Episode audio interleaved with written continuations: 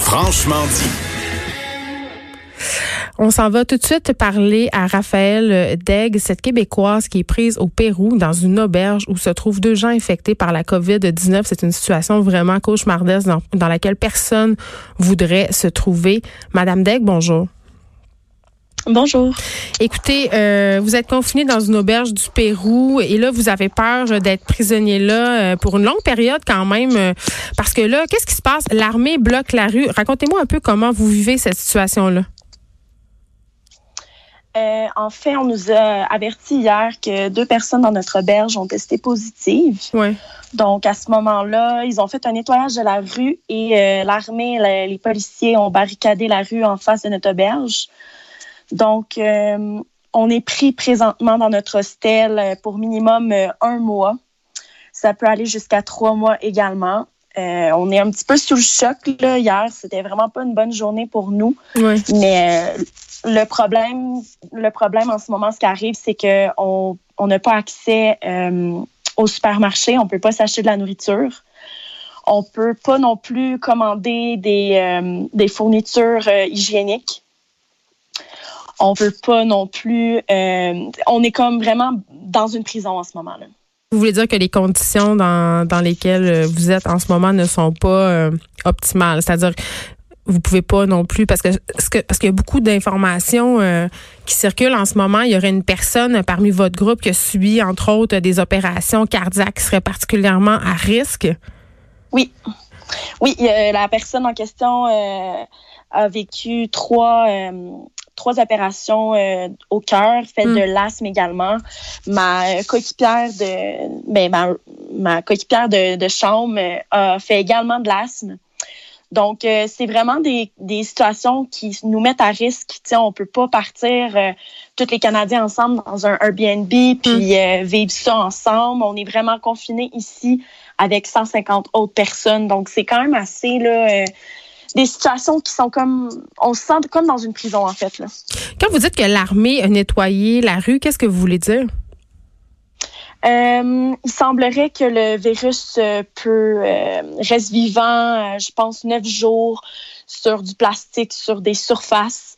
Hmm. Donc euh, hier, euh, malgré, nous, on a vu que les gens ont commencé à nettoyer la rue devant. Donc là, on, a commencé à se poser des questions parce qu'on n'avait pas encore eu les résultats des deux personnes euh, dans notre hostel, mais on a compris assez rapidement là, que que c'était parce que euh, ils ont le virus.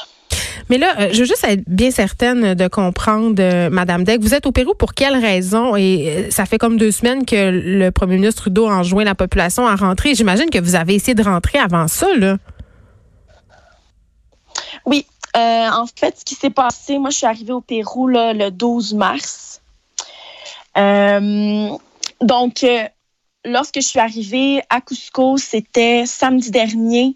Euh, le 20, c'est, non, c'était le 14. Ouais, c'était le 14 mars. Mais déjà, on, on déconseillait Euh, de voyager à ce moment-là.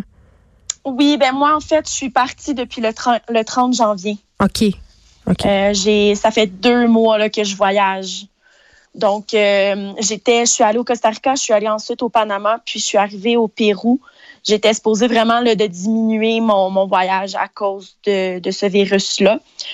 Le problème qui, s'est, qui est arrivé, c'est que euh, lorsqu'on est arrivé à Cusco, moi, c'est le, le 14. Ouais. Le dimanche, le 15 mars, on nous euh, annonçait qu'on le, gouvernement du Pérou a annoncé que justement les frontières allaient se fermer dans quatre heures.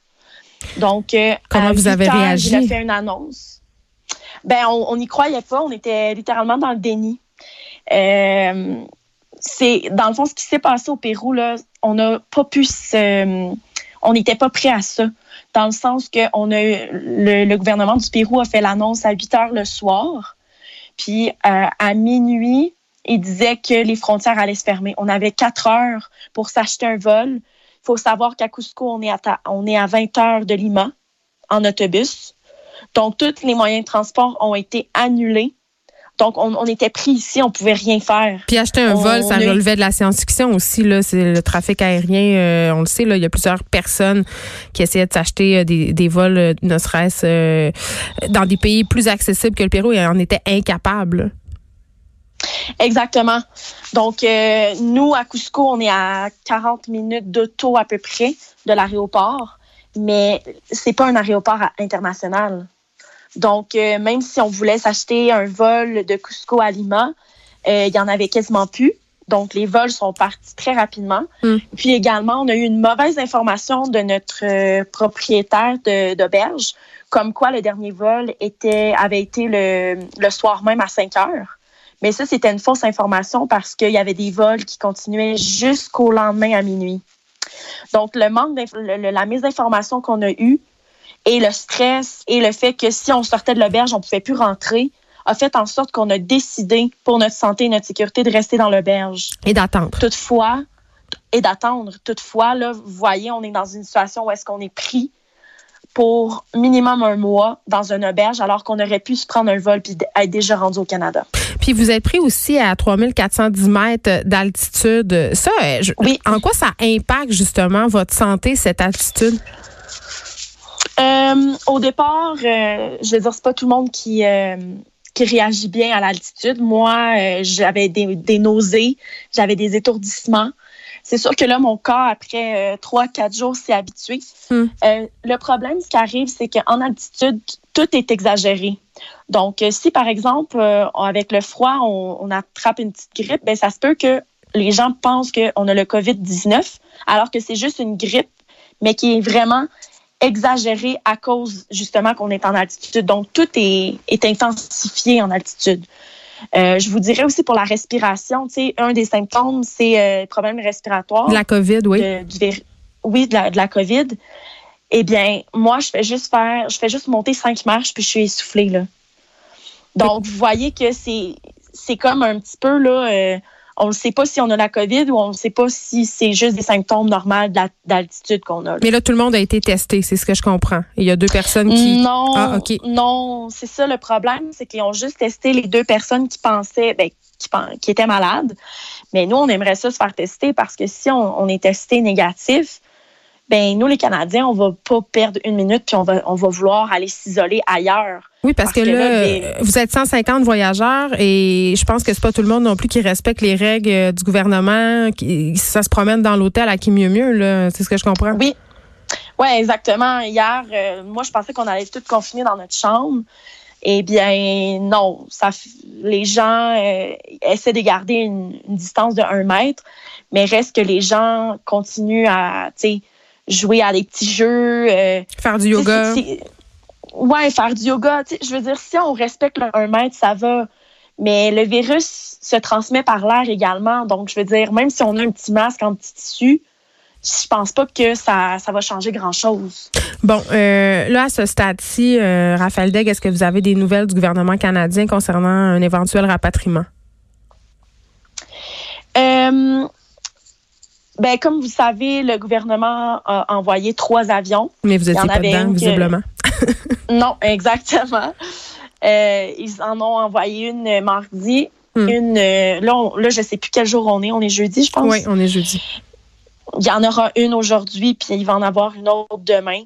Euh, nous, Cusco, on a les, les, gens qui, les voyageurs qui étaient à Cusco, on a vraiment été pas la priorité du gouvernement. Puis c'est correct que Lima soit la priorité, mais là, ça fait en sorte que le virus se propage, puis qu'on sera pas en, on n'aura pas la possibilité de prendre le vol qui est aujourd'hui ou demain parce que, hmm. en fait, l'ambassade, comment ça fonctionne, c'est qu'il envoie un, code par courriel. Puis ce code-là, en ce moment-là, tu réserves tes sièges avec ça. Mais nous, personne ici dans l'hostel euh, des Québécois, des Canadiens a reçu de courriel avec un code. Donc, vous êtes dans le euh, néant, là? Oui, oui, ouais, on est littéralement dans le néant. Euh, on essaie de, la, le seul, la seule façon qu'on peut qu'on peut y arriver, c'est de faire du bruit puis de contacter les médias. Mais honnêtement, en ce moment, moi, je suis dans ma chambre de quatre, puis je me sens surpassée par les événements là. Mais vous n'avez pas de symptômes. Non, j'ai pas de symptômes. En fait, ça se peut que j'aie des symptômes, mais que je les, je les ressente pas. Tu sais, la COVID, il y en a certains qui vont ressentir des grands, des grands symptômes, il y en a d'autres que non. Mais je suis très, je, suis vraiment en santé en ce moment. là. Mais vous êtes anxieuse? Euh, depuis le début de mon voyage, j'ai pas été anxieuse. Mais je vous dirais que là, hier, c'est la première fois là, que ça n'allait pas du tout. Là. Fait que ouais, je pourrais dire que je, ouais, je suis anxieuse. Eh bien, Raphaël Degg, on va vous souhaiter euh, la meilleure des chances. On va vous souhaiter de rentrer au pays euh, très, très rapidement. En attendant, soyez excessivement prudente. Je pense que c'est important de respecter les règles de confinement dans la mesure du possible parce que ça n'a pas l'air euh, d'être évident. On va continuer à suivre votre histoire. Merci beaucoup de nous avoir parlé petite euh, précision au passage, euh, Raphaël disait euh, la COVID-19, ça s'attrape dans l'air. non, en fait, c'est les gouttelettes qui se propagent dans l'air qui peuvent faire qu'on va contracter la COVID-19. Donc, c'est pas, c'est pas dans l'air. Je veux juste le dire parce que tellement d'informations circulent en ce moment et ça peut devenir paniquant. Merci.